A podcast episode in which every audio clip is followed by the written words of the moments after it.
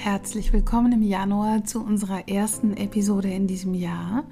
Der Januar lädt uns dazu ein, so wie die Natur, zu ruhen, uns zurückzuziehen, viel zu schlafen, zu träumen.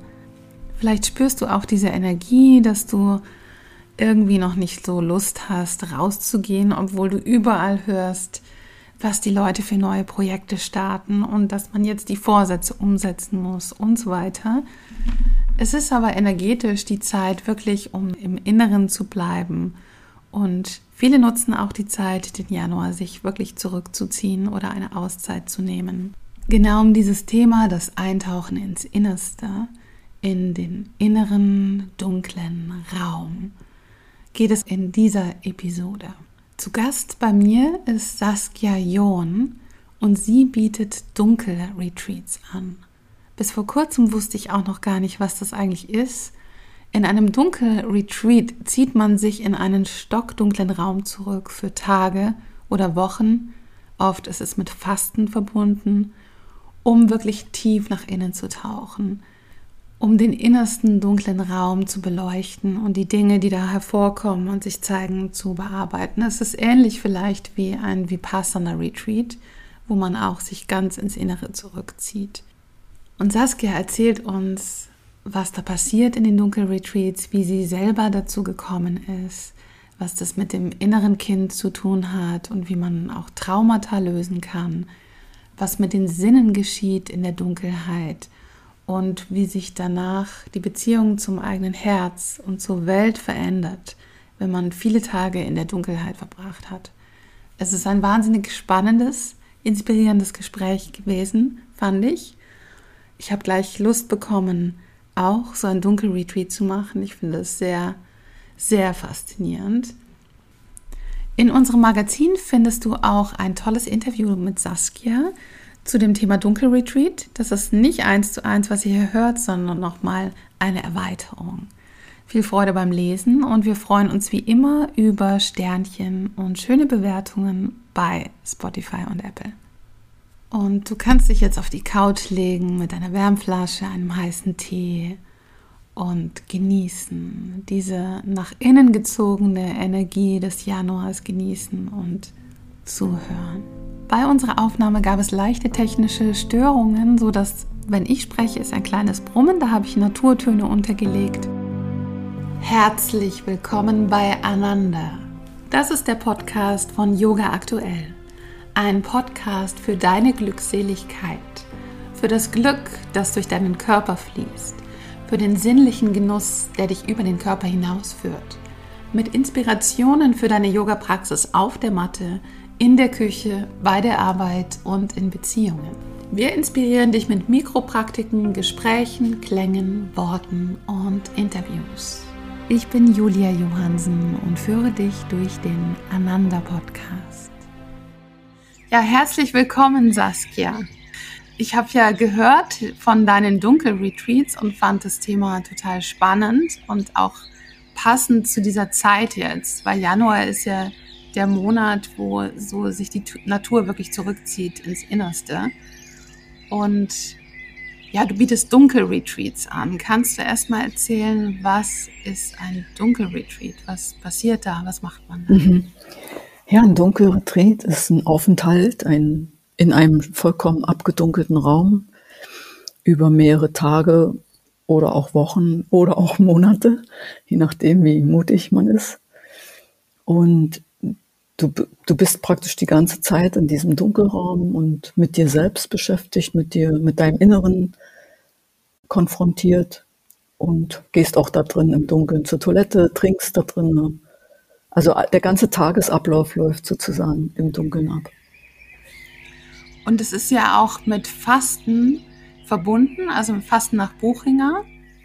Ja, genau, so mache ich das. Ich biete das mit Fastenkur an, weil ähm, einfach der Körper, wenn er nicht verdauen muss, dann hat er einfach mehr Energie frei für die inneren Prozesse, die da ablaufen, die Bewusstseinsprozesse. Und das Fasten ist ja auch so ein Tool, was zu mehr Klarheit führt. Und dann potenziert sich so, so ein bisschen die Klarheit einmal durch das Dunkelretreat. Das führt sehr zur Klarheit.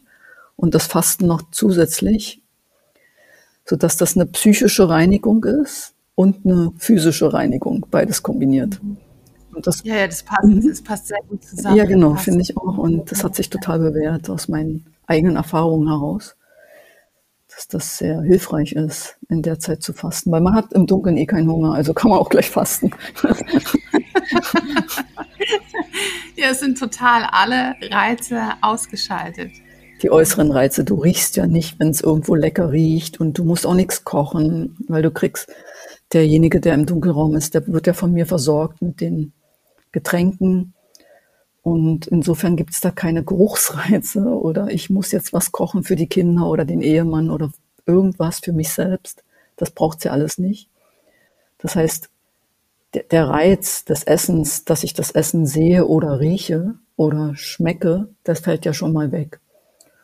Und wenn solche Außenreize wegfallen, dann taucht das in der Regel auch nicht als ein Bedürfnis auf in Form von Hunger oder so, höchstens das Ego, das dann sagt, oh, ich würde jetzt gern Steak essen oder Gemüse oder dies oder das. Ähm, aber das, das kann man dann auch erkennen als, nee, das ist nicht wirklich Hunger, sondern das ist einfach so ein Ego-Prozess, der in der Regel von etwas anderem weg will. Diese Sachen tauchen meistens auf, wenn ich etwas nicht fühlen will, wo ich dann mir Essen rein, reinnehmen möchte um vom Fühlen wegzukommen. Wenn so unangenehme Dinge hochkommen, dann tauchen oft auch Sachen auf wie, oh, ich hätte doch gern was zu essen. Ja, ja, sonst im normalen Leben würde man zum Essen greifen in dem Moment. Das macht man ja auch, wenn man etwas anderes nicht spüren will. Genau, und das wird aber hier im Dunkelraum dann total klar, was das für eine starke Ablenkung ist. Und ich kann das Ganze dann untersuchen, weil ich kann es ja dann, ich esse ja nichts, und ich kann dann zwar in Gedanken weggehen und mir in Gedanken mit, mich mit Essen ablenken, das geht ja immer noch. Ich kann aber auch mich dem zuwenden und sagen, ich guck mal, was kommt denn da, wenn ich mein Herz öffne für das, was da auch kommen möchte, was da wie so anklopft, was irgendwann mal, als ich klein war, verdrängt worden ist. Und dann kommt das auch und dann kann sich das ja heilen und wieder integrieren. Ich muss nichts mehr verdrängen. Einfach weil das Verdrängen ja auch eine Menge Energie zieht, eine Menge Energie kostet. Dafür, dass ich es ja die ganze Zeit verdrängen muss. Mhm. Also es kommen viele emotionale Dinge hoch. Kann man das vergleichen mit einem Vipassana Retreat, wo man ja auch sitzt und total aufs Innere zurückgeworfen ist? Ja, kann man. Das ist vielleicht noch ein bisschen stärker im Dunkeln als beim Vipassana, weil es einfach noch mehr Reize ausgeschaltet sind. Das Sehen ja auch ausgeschaltet ist. Ja, sehr vergleichbar. Und für unsere Hörer, dass sie sich das vorstellen können, du hast eine Praxis in Berlin-Teltow mhm. und hast oben drei Zimmer, wo man dieses Dunkelretreat machen kann. Ja, genau. Und das heißt, sie sind auch in Betreuung, die, die Teilnehmenden, die dort sind, wenn sie was brauchen oder. Ja, genau. Also die, die Menschen kommen rein, wir checken ein und ich komme jeden Tag für eine Stunde in etwa zum Gespräch, wo alles, was so innerlich auftaucht und auch unklar ist oder Träume, also alles, was irgendwie den Menschen bewegt, kann angesprochen werden. Und dann gibt es dann Feedback von mir, eine Rückmeldung, mein Eindruck, meine Wahrnehmung. Oder auch äh, ganz oft kommen einfach sehr alte, schmerzhafte Sachen, die ich eben verdrängt habe, weil ich damit als Kind nicht klargekommen bin und das halt ins Unterbewusstsein weggeschoben habe, um wiederum klarzukommen.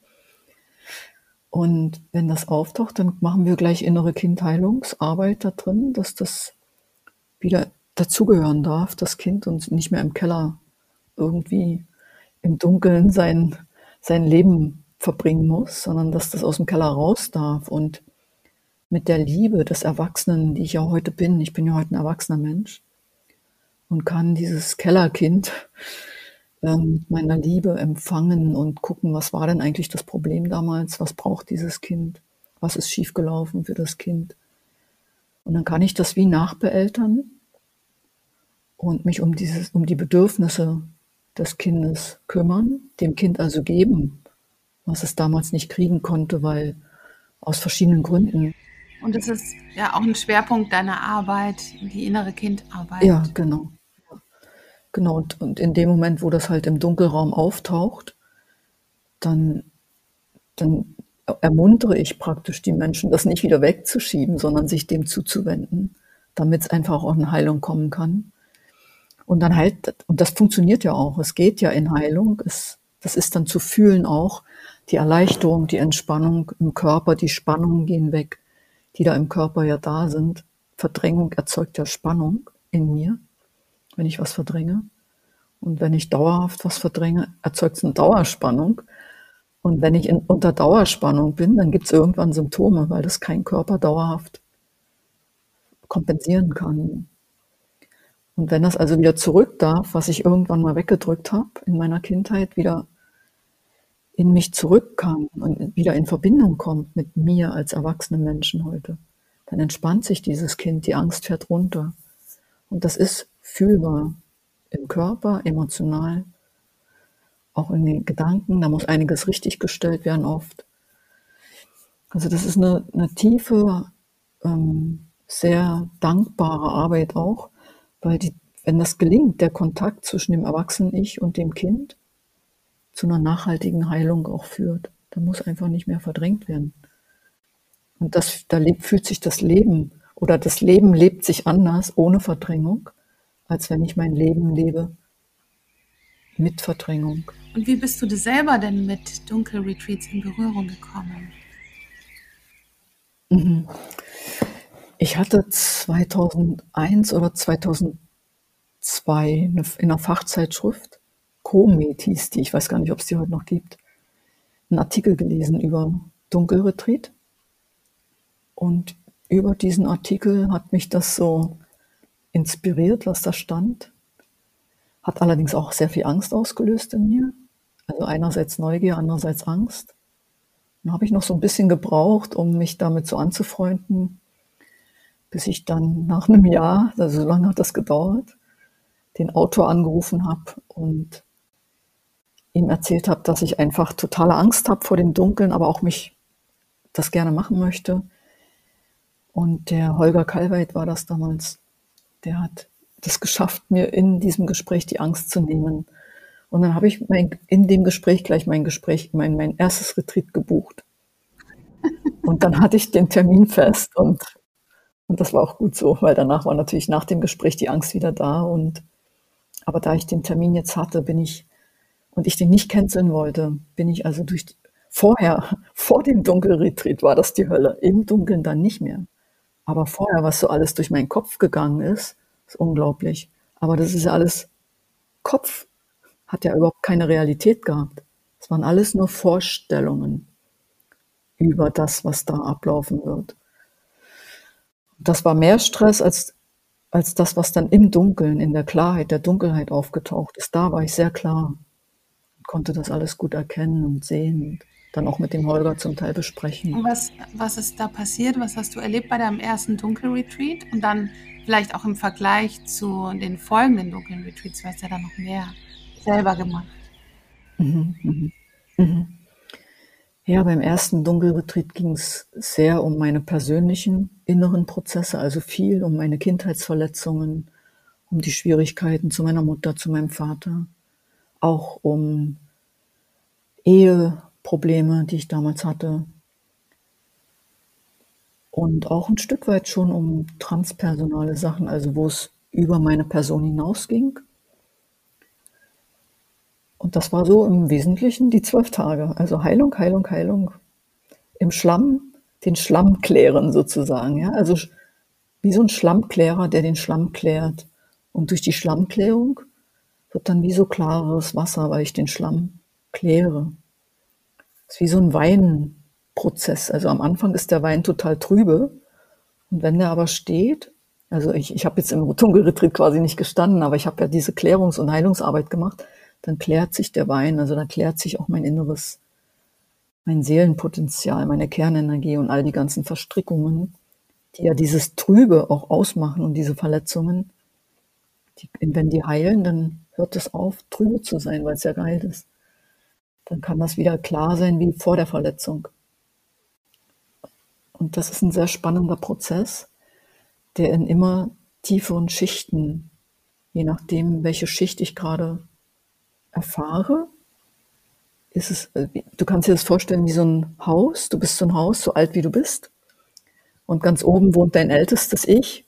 Und unten Etage 0 ist quasi die Geburt. Und dann jedes, jedes Jahr hat eine Etage. Und oftmals sind ja so, geht es ja bei Traumata nicht so um ein einziges Trauma, sondern häufig um so eine Art Entwicklungstrauma, wo also ich kontinuierlich zum Beispiel in der Kindheit nicht gesehen werden konnte von den Eltern wo das also über viele Jahre immer das Gleiche war und ich mich dann auch dem gegenüber angepasst habe und versucht habe, damit klarzukommen als Kind. Und alle diese Etagen müssen ja geklärt werden. Die sind also, wenn ich das verdrängt habe, bildlich wie dunkel. Da ist Licht aus. Ja, ich habe mich da zurückgezogen, ausgeschaltet, um nicht mehr zu fühlen. Aber diese Etagen sind ja in mir da. Die sind nur dunkel und werden nicht mehr wahrgenommen und erzeugen aber die ganze Zeit aus der Dunkelheit heraus Spannungen, Stressenergie, Körpersymptome.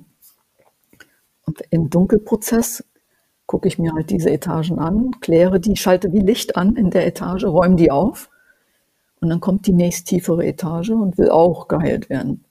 Und so geht es durch viele Etagen durch, bis alles geklärt und geheilt ist. Und das macht diesen, das ist diese Klärung, von der ich gerade in dem Vergleich mit dem Wein gesprochen habe. Das führt zu einem klareren Wein oder eben bezogen auf mein Inneres zu einem klareren inneren Fühlen und auch zu einer klareren Wahrnehmung. Einerseits von mir selbst, aber auch andererseits von meiner Außenwelt. Weil auf den Etagen, wo ich dunkel geschalten habe, kriege ich ja nichts mehr mit. Dann wird das wie so verzerrt in mir wahrgenommen, nämlich ohne all die Anteile auf den tieferen Ebenen, die alle dunkel sind. So, wenn ich die alle wieder anschalte, dann nehme ich ganz anders wahr, viel umfangreicher, viel voller, viel gefüllter, viel lebendiger. Die Hingabe an die Dunkelheit bringt dann sozusagen das Licht in die Dunkelheit. Die, das Licht in die Dunkelheit ist bildlich gesprochen. Ich gehe von meiner obersten Etage nach unten, dahin, wo es dunkel ist, und fange dort an aufzuräumen. Das ist das, den Keller, den Keller aufräumen, wie ich das mal nenne. Und dadurch, dass ich in den Keller Licht reinbringe, durch meine Bewusstheit als Erwachsene, wird diese Etage, wo ich da gerade aufräume, klarer, heller. Auf einmal ist es da nicht mehr dunkel, sondern da sind dann plötzlich Fenster drinne und ein offener Raum. Und da muss nichts mehr verdrängt werden, weil ich gucke mir das alles an, was da drin ist. Und fange an, alles, was da abgespeichert ist, ja, zu heilen, indem ich mich mit dem Kind verbinde, mit den inneren Eltern Gespräche führe, die mich damals nicht sehen konnten. Und dadurch wachen auch die inneren Eltern auf. Es ist ein rundum Heilungsprozess. Nicht nur für mein inneres Kind, sondern auch für das, was ich aufgenommen habe von, von der Gesellschaft oder auch von meinen Eltern und Großeltern und Lehrern. Es ist eine Voraussetzung, dass man sich damit schon beschäftigt hat mit seinen inneren Schatten, mit dem Kind, mit den Traumata, wenn man so ein Dunkelretreat macht. Sonst könnte man ja total überwältigt werden. Also die meisten, also es ist gut, dass du stabil bist, wenn du ins Dunkelretreat, also eine, eine stabile Psyche hast, nicht irgendwie wackelig bist. Ähm, und es ist auch hilfreich, schon Meditationserfahrung und ähnliche Innenarbeit zu haben, um eben, also Leute, die, das, die zum Beispiel einen Vipassana-Retreat gemacht haben, die haben ja schon Erfahrung mit dem Innenraum. Ja, und diese Erfahrungen helfen dann auch im Dunkelretreat weiter, dass ich gelernt habe, okay, alles, was da auftaucht, gehe ich in Kontakt, schaue mir das an, bin damit, bewerte das nicht, verurteile das nicht, sondern verbinde mich damit. Und im Dunkelretreat wird das noch viel klarer, wie wie das funktioniert, weil da das alles so sehr sichtbar ist und fühlbar ist, weil das ja alles viel intensiver auftaucht. Und ja, es ist gut, diese Innenarbeit schon gemacht zu haben und nicht das noch nie gemacht zu haben. Aber die, die es noch nie gemacht haben, also die kommen auch gar nicht zu mir, weil die, ja. ja. die kommen gar nicht auf die Idee, so gleich mit dem Dunkelretreat anzufangen. Die machen dann vielleicht erstmal einen Meditationsretreat oder Vipassana oder Zen, so eine Zen. Retreat. Ja, ja, klar, um, um, sich darauf einzulassen, muss man schon eine gewisse mhm. Arbeit gemacht haben. Mhm. Ja. Mhm. Ja, genau. Ja. ja, sehe ich auch Und so. die Dunkelheit, also das ganze Leben beginnt ja in der Dunkelheit des Mutterleibs. Der Same beginnt in der dunklen Erde. Die Dunkelheit ist so, so wichtig und wir wertschätzen das oft gar nicht. Also wie wichtig die Dunkelheit ist. Und welche Bedeutung hat die Dunkelheit für dich und wie hat sich deine Beziehung zur Dunkelheit verändert? Oft ist es ja so, dass in die Dunkelheit nur die Angst rein projiziert wird. Ja, die Dunkelheit ist an sich ja nur dunkel. Aber wenn ich Angst habe als Kind, dann, dann taucht das, wenn ich dunkel, im Dunkeln bin, die Ablenkungen alle fehlen, ich nichts mehr sehe, dann tauchen die Ängste im Dunkeln wieder auf. Und dann entstehen da so Schatten, die dann in meiner Fantasie irgendein Mann ist, der da in der Ecke steht und, oder unterm Bett liegt. Also die Ängste des Kindes werden ja in die, in die Dunkelheit rein projiziert. Und wenn das nicht erlöst wird durch die Präsenz der Eltern, dann nehme ich das ja mit ins Erwachsensein und habe als, als Erwachsener immer noch Angst vorm Dunkel, weil ich es einfach nicht ähm, entspannen konnte wieder. Die Dunkelheit an sich ist ja, gehört ja dazu, zur Gesamtheit, zur Ganzheit. Licht und Dunkel, die beiden Seiten. Aber in dem Sinne, wie wir das meinen mit Schatten, ist ja die Dunkelheit im Prinzip das, wo wir vieles hinein, also wie so in den Keller schieben, Keller zu, und uns damit dann, also mit dem Schmerz nicht mehr befassen wollen, weil wir als Kinder damit überfordert waren und nicht aufgefangen werden konnten von den Eltern. Und das ist ja das, was dann im Dunkeln schmort und wo alles in uns sagt, nee, da will ich nie wieder hingucken, das tut einfach nur weh. Aber genau dadurch halten wir das im Prinzip ja am Laufen und aufrecht und erhalten uns die Spannungen, die, wenn ich dann selber Kinder habe, später, sich ja auf meine Kinder auswirkt und auf die Paarbeziehung und auf alles, auch auf die Arbeitsbeziehung. Alles, was ich verdrängt habe, ist ja nicht weg, ist ja nur nicht mehr fühlbar und wirkt sich auf mein tägliches Leben aus.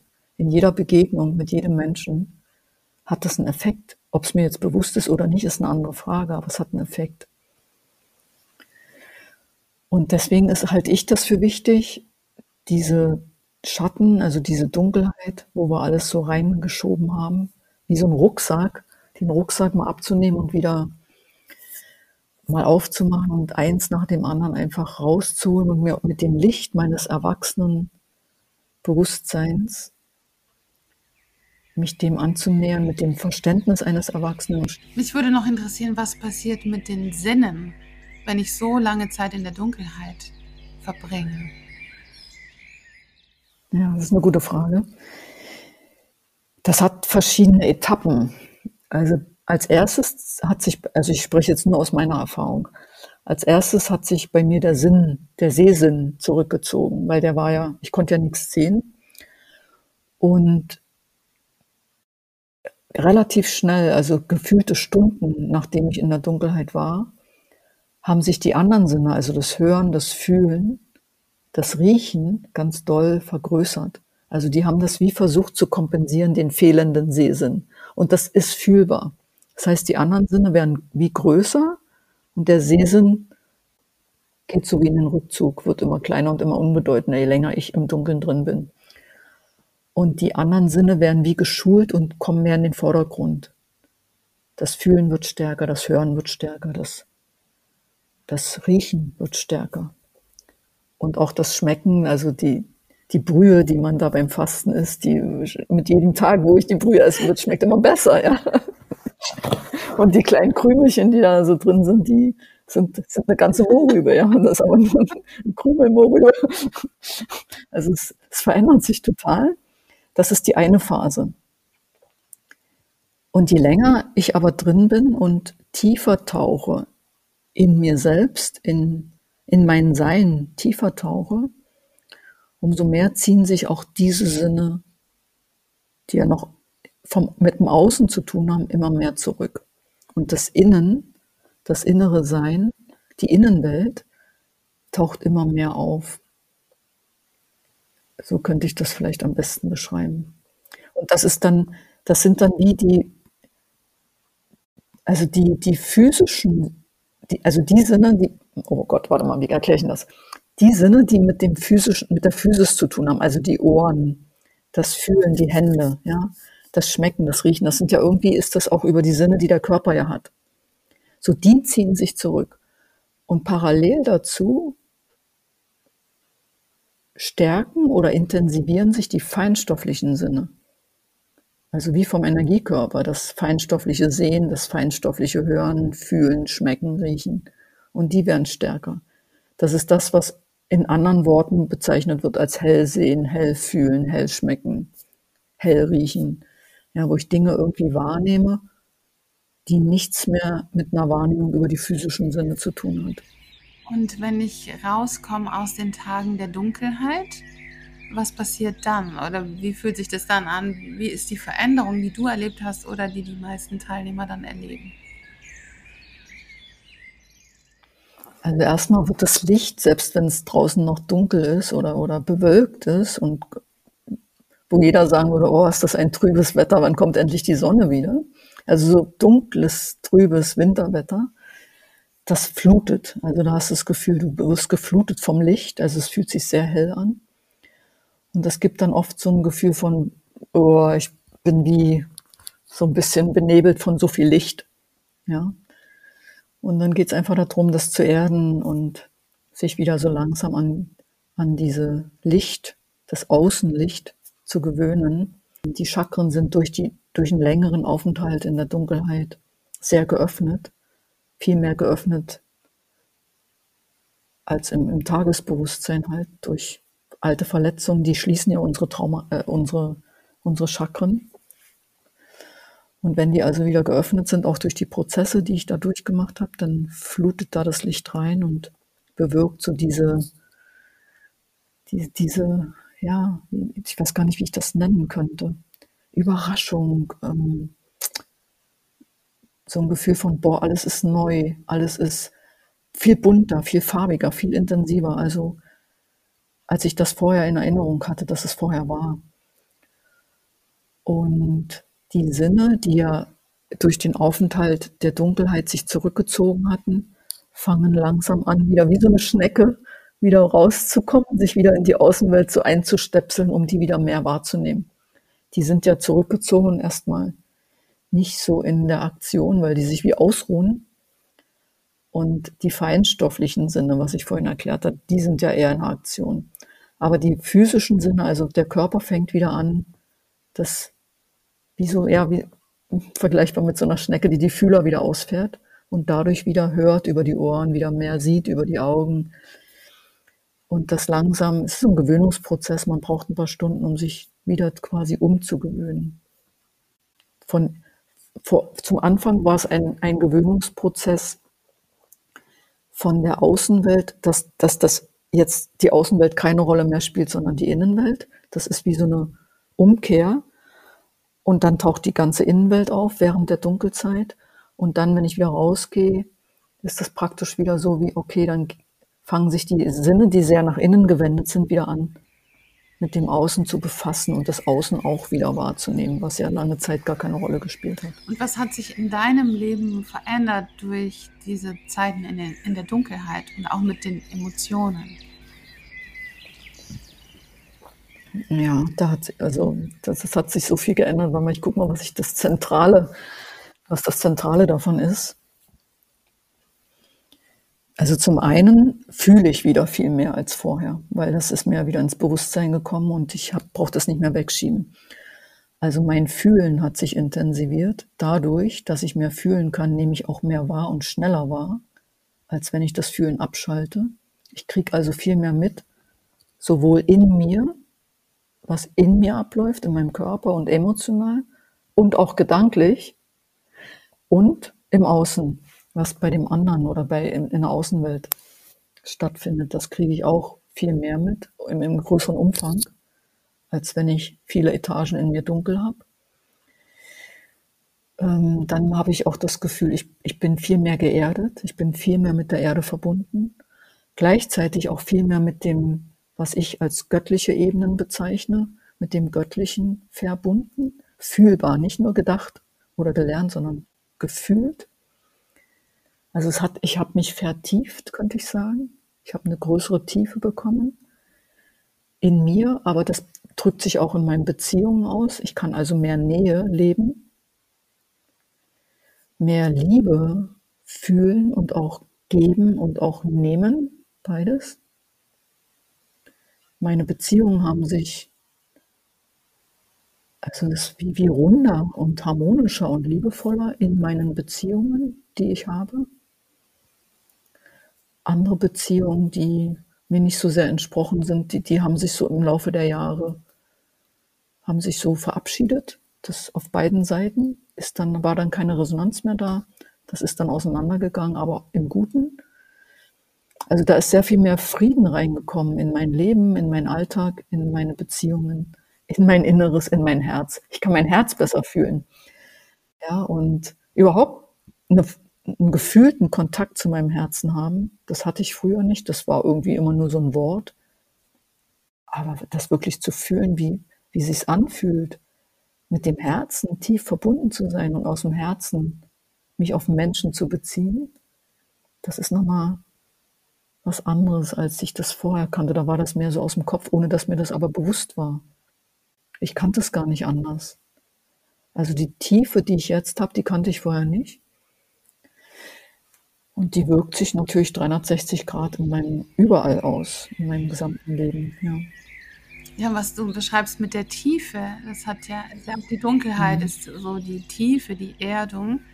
Und je, je tiefer man sich damit verbindet, desto mehr Kontakt wahrscheinlich auch zu dem Höheren, so wie du es beschrieben hast.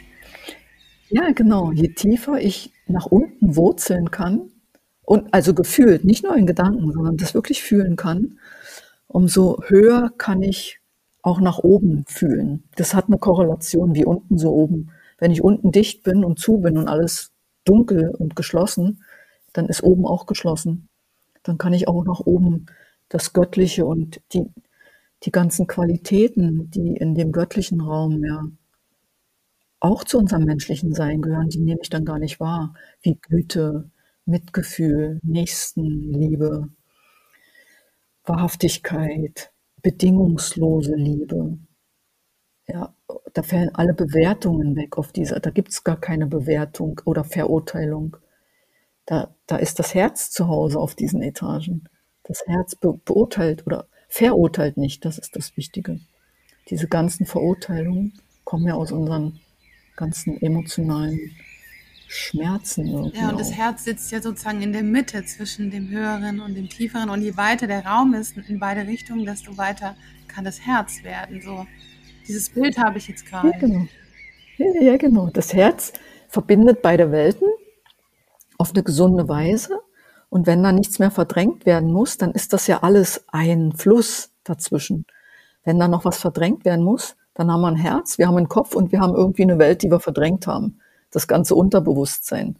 Aber das Unterbewusstsein ist ja im Prinzip eigentlich nur das, was wir alles verdrängt haben und uns deswegen nicht mehr bewusst ist, weil wir es verdrängt haben. Und wir können uns aber diesen Eisberg, in diesem Eisbergmodell, ne, der Eisberg, der oben rausguckt und das große Teil unter Wasser, was uns ja nicht bewusst ist, wir können uns diesen großen Teil, der unter Wasser ist, bewusst machen. Das geht. Und, und da ähm, eben Heilung be bewirken, sodass das im Prinzip nicht mehr unbewusst ist, sondern dann bewusst und geheilt und damit wieder offen und damit auch wieder lebensfähig. Also Leben am, oder an, am Leben teilnehmend, sagen wir mal so das, was unter Wasser ist, nimmt so bildlich gesprochen eben nicht am Leben teil, steuert uns aber, ja. steuert uns, nimmt aber nicht aktiv am Leben teil oder unbewusst am Leben teil, ohne dass wir es mitkriegen hier oben. Und wenn wir das aber mitkriegen, dann steuern wir als von unserem Herzen aus unser Leben in die Flussmitte und landen dann eben nicht im, im Schlamm, im Ufer, am Uferbereich und sitzen dann da fest und haben mit dem Urwald zu kämpfen, ja, sondern wir können immer unser Boot in der, in der Flussmitte halten und schwimmen mit dem, mit dem Lebensfluss, der immer da ist. Und im Dunkelretreat kann man auch Yoga machen. Ja, du kannst da Yoga machen und Tai Chi und alle ähm, Gymnastik, wie auch immer, was immer dir da. Aber Yoga ist eine wunderbare Möglichkeit dafür, weil das die über die Yoga-Übungen, also wie soll ich sagen, über das Bewusstsein, was du im Dunkeln hast, werden dir auch die Yoga-Übungen noch mal viel bewusster. Welcher Muskel bewegt sich denn da und wie wird die, diese Yoga-Übung, welchen Effekt hat das auf meinen Körper? Welchen Geist, welcher geistige Effekt steht dahinter? Warum wird überhaupt genau diese Übung genau so gemacht? Was, das hat ja irgendeinen Sinn. Ja, und der Sinn wird einem dann klar, weil ich es fühlen kann. Dann ist das nicht mehr, weil die Lehrerin das gesagt hat, ich soll das so machen, sondern ich verstehe plötzlich, warum es Sinn macht, es genau so zu machen und nicht anders. Weil ich es fühle. Und da ist Yoga total gut geeignet dafür, weil ich mich mit dem Körper besser verbinden kann, meinen Körper besser fühlen kann, den Sinn dieser Übungen verstehe, weil es einfach mehr nach innen führt. Und tai, bei mir war es halt mehr das Tai Chi auch. Und ähm, aber das hat den gleichen Effekt zwischen Yoga und Tai Chi. Das ist hat den gleichen, die gleiche Auswirkung sozusagen. Könnte man auch Musik hören oder das ist äh, nicht möglich? Nee, also davon rate ich ab, weil das wieder was Äußeres ist und dich wieder von deinem Inneren ja wegzieht in das, was von außen kommt. Und ich meine, dann brauchst du gar nicht ins Dunkel retreten, dann kannst du auch im Außenblenden Musik hören. Nee, weil ich nur gerade an den Tanz gedacht habe. Aber man kann natürlich auch ohne Musik tanzen. Ja, genau. Und dann auch mitzukriegen, tanze ich, weil ich, ne, weil ich in meinen Gedanken einen Tanz habe, den ich irgendwie aufgenommen habe, oder tanze ich meinen eigenen Tanz, der, der aus meiner eigenen Quelle kommt. Der kann ein ganz anderer sein als der Tanz, den ich irgendwo gelernt habe oder gehört habe von außen. Ist es mein Tanz oder ist es ein gelernter Tanz? Das ist ein großer Unterschied. Aber es gibt ja innere Musik. Wenn ich also sehr tief bin, dann lausche ich ja meiner eigenen Musik. Und daraus gestaltet sich ja auch der Tanz, der eigene Tanz. Aus der eigenen, aus der eigenen, aus den eigenen Tönen, der ich ja bin. Ich habe ja irgendwie einen Ton. Und mein eigener Ton hat eine Geschwindigkeit. Mein eigener Ton hat einen Klang. Und dieser Klang macht einen, macht einen, hat einen Rhythmus, hat eine Bewegung. Und wenn ich mich da heraus bewege, dann bin ich das.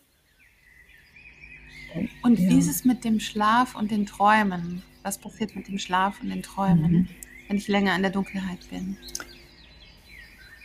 Also nach meiner Erfahrung geht das, und das geht recht schnell, also nicht nur bei mir, sondern auch, das ist jetzt meine Begleit Erfahrung durch die Begleitung, dass die Träume sich sehr intensivieren, sehr tief werden, sehr klar werden. Also ich habe auch Leute, die nie, die sagen, ich habe schon seit 20 Jahren nicht mehr geträumt, ich träume nicht, da, auch die träumen wieder, weil sie sich näher kommen wieder. Und in der nächsten Stufe sozusagen ist dann so, dass ich auch wach sein kann, während ich träume. Das nennt man luzides Träumen, dass ich also meine, meine Wachheit steigert, so dass ich während ich träume gleichzeitig wach bin und den Traum bewusst gestalten kann und verändern kann, vor allen Dingen da an den Stellen, wo wirklich Trauma hängt. Und das hängt ja in der Traumwelt, das ist ja unser Unterbewusstsein, da hängt das ganze Trauma drin und da muss es geheilt werden. Wie lang ist das Minimum und das Maximum? Also wie, wie viele Tage sollte man sich mindestens dafür Zeit nehmen und maximal? Ist da ein Maximum an Zeit? Also das Maximum ist, glaube ich, da, wo der Kopf sagt, oh, länger traue ich mich nicht. Also da, wo der, der, der, der, derjenige sich das auch nicht länger zutraut. Da ist, also es hat so eine innere Grenze, wo derjenige seine eigene Grenze hat. Das Minimum, da gibt's auch, also wenn du einen Tag reingehst, ist das schon mal eine Erfahrung von einem Tag. Ja. Und es ist aber nicht das Gleiche, wie wenn du drei Tage drin bist, weil du dann viel tiefer bist. Es ist auch nicht das Gleiche. Drei Tage sind wieder nicht das Gleiche, wenn du sechs Tage drin bist oder neun Tage oder zwölf. Je länger, umso tiefer bist du ja. Und insofern hat das, also hat die Länge des Retreats auch was damit zu tun, warum gehst du überhaupt rein? Was willst du denn da mit bewirken? Und wenn Menschen aber sagen, ja, ich möchte mir näher kommen, mir wirklich mir selbst, meiner Kernenergie, dann braucht es oft länger, weil eben diese ganzen Traumaschichten erst durch, durchlaufen und geheilt werden brauchen, bevor ich dann wirklich eine, eine Etage tiefer komme und nicht nur einen weiteren Raum von der gleichen Traumaetage öffne, aber es ist immer noch die gleiche Etage. Ja, ich muss eine tiefere Etage, das heißt, ich muss die Etage wirklich aufgeräumt haben und dann vertieft sich der Prozess. Das hat also eine, da kann das Ego nicht mehr so viel machen. Der Prozess gestaltet sich, wie er sich von Natur aus gestaltet. Selbst wenn das Ego ja, ja. jetzt was anderes will. Das funktioniert nicht. Das geht einfach nicht. Und das, das wird einem da drin so klar, Zeit, was das Ego Prozess. ist. Seinen eigenen Rhythmus und es wird das, was wichtig ist und nicht das, was das Ego will. Es zeigt sich das und und wenn ich die Lektion nicht verstanden habe, dann bleibe ich die ganze Zeit auf der gleichen Etage und kriege das immer wieder vorgesetzt, immer wieder, bis ich es durchdrungen habe, erkannt habe, geändert habe, geläutert habe, geheilt habe. Und dann kommt die nächste tiefere Etage. Also der Dunkelprozess ist auch wie so ein Heilungsprozess an sich durch die Dunkelheit, weil dadurch laufe ich die ganzen Stufen wie automatisch. Und ich als Begleiterin habe da nicht mehr so viel zu tun. Ich muss nur noch mal hier und da so ein paar Hinweise geben und alles andere geschieht wie von selbst. Einfach durch die Klarheit da drin. Ja, also wir stellen den Link, wo die Leute sich anmelden können für das Dunkelretreat natürlich in die Show Notes. Und für die, die mhm. das zeitlich oder warum auch immer nicht machen können, hast du da einen Tipp, wie man sich im alltäglichen Leben mehr mit der Dunkelheit verbinden kann? Mhm. Ich glaube, dass wenn, also es wird ja jeden Tag dunkel, wenn du also ganz bewusst ins Bett gehst und die Dunkelheit, also nicht einfach nur dunkel ist, sondern dich bewusst auf die Dunkelheit, die da im Raum ist, ist zwar nicht komplett dunkel wie im Dunkelraum, der ist wirklich schwarz. Aber im Bett hast du ja auch so im ersten Moment so ein Gefühl von, es sei denn, du hast natürlich alle Fenster offen und das Licht von, von der Straße kommt rein. Aber wenn es dunkel ist, dann kannst du dich auf diese Dunkelheit, also dich der Dunkelheit wie zuwenden und einfach mal schauen, wie geht's mir denn mit dieser Dunkelheit? Was fühle ich? Wie fühlt sich das an? Was für Gedanken tauchen auf? Welche Gefühle tauchen auf? Und meistens bin ich ja dann schon eingeschlafen, dann ist eh vorbei. Aber wenn es mir gelingt, wach zu bleiben, die ganze Nacht, dann habe ich nach dieser Nacht eine große Erfahrung eine Erfahrung von Dunkelheit und was, was da so alles abläuft, was im Tagesbewusstsein gar nicht auftaucht.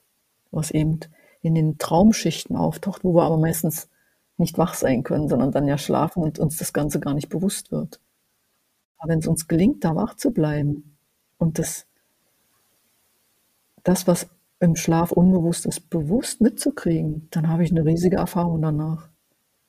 Und dem, das wird aber wahrscheinlich nicht gelingen, weil unsere Abwehrmechanismen uns eher in den Schlaf gleiten lassen und dann kriegen wir es halt nicht mit. Das, dann haben wir, aber Gott sei Dank kommt ja eine neue Nacht und wir können es wieder probieren. das ist das eine und ich kann natürlich auch, also das ist das, was die physische Dunkelheit ist, wie ich mich der annähern kann. Und das zweite ist, immer wenn ich emotional sehr getriggert bin, sehr berührt bin, sehr aufgebracht oder traurig oder wütend oder ängstlich bin, dann sind das ja auch die sogenannten dunklen Seiten oder dunklen Schichten in mir. Und dann kann ich mich auch dem zuwenden und sagen, ich kümmere mich mal darum, wieso ist denn das so? Wo kommt das her, dass ich so emotional reagiere? Das ist ja mal entstanden und ich kann mich darum kümmern, dass mir das bewusst wird. Also da mache ich mir auch das Dunkle dann bewusst. Das wäre die zweite Möglichkeit wie ich mich der Dunkelheit annähern kann. Ja, ich danke dir für das Gespräch. Das war total spannend. Ich habe jetzt selber Lust, so ein Dunkelretreat zu machen. ja. ja. Ich auch. Ich hatte auch gerade wieder Lust da Wie oft machst du das denn? Ja. Ich mache, also ich habe da keinen Plan dafür. Ich habe jetzt drei gemacht. Das erste war 2003 für zwölf Tage, dann 2005 für 24 Tage und 2016 für 26 Tage. Und, und dazwischen war ja eben kein Dunkelretreat, sondern lange Pausen, wo ich das, was ich da erfahren habe, auch überhaupt erstmal integrieren muss und in meinen Alltag bringe. Und immer wenn ich so einen Ruf spüre, wieder danach, dann gehe ich wieder rein. Und dann spüre ich aber auch, wie lange möchte ich das denn? Also das fühle ich dann auch, wie lange ich das machen möchte. also erst warte ich auf den Ruf und wenn der dann da ist, dann ist gleichzeitig auch klar, wie lange ich machen möchte. Mhm. Und dann suche ich mir einen Begleiter, weil ohne Begleiter möchte ich es auch nicht machen. Es ist sehr wertvoll, sehr wertvoll, eine Außenmeldung zu haben und nicht so, weil ich erlebe immer wieder, also an mir selbst, aber auch in den Begleitungen, dass da, wo, wo tiefes Unbewusstheit, Unbewusstheit ist, also Traumafelder, das kann sein, dass mir das auch im Dunkelretreat alleine nicht bewusst wird, weil es so tief verdrängt wird. Ja. Und ich meine eigenen Träume dann nicht verstehe und das als ein Albtraum dann abtue und da ist nicht so wichtig. Aber die sind wichtig, diese Sachen. Da wird, werden Dinge gezeigt. Und so eine einfache Rückmeldung von außen macht dann wie so, ach, Klick, ach, ach, das ist das. Und dann geht's ja wieder weiter, weil ich es gerade verstanden habe. Aber von alleine, weil das so ausgeblendet wird, kann ich es einfach nicht erkennen. Oder ich brauche noch viel länger dann, um es zu erkennen. Ja? Und deswegen ist, würde ich nie ohne Begleitung, auch schon allein aus dem Grund, nicht ohne Begleitung machen wollen auch. Ja, weil das sehr wertvoll ist, so eine Außenrückmeldung.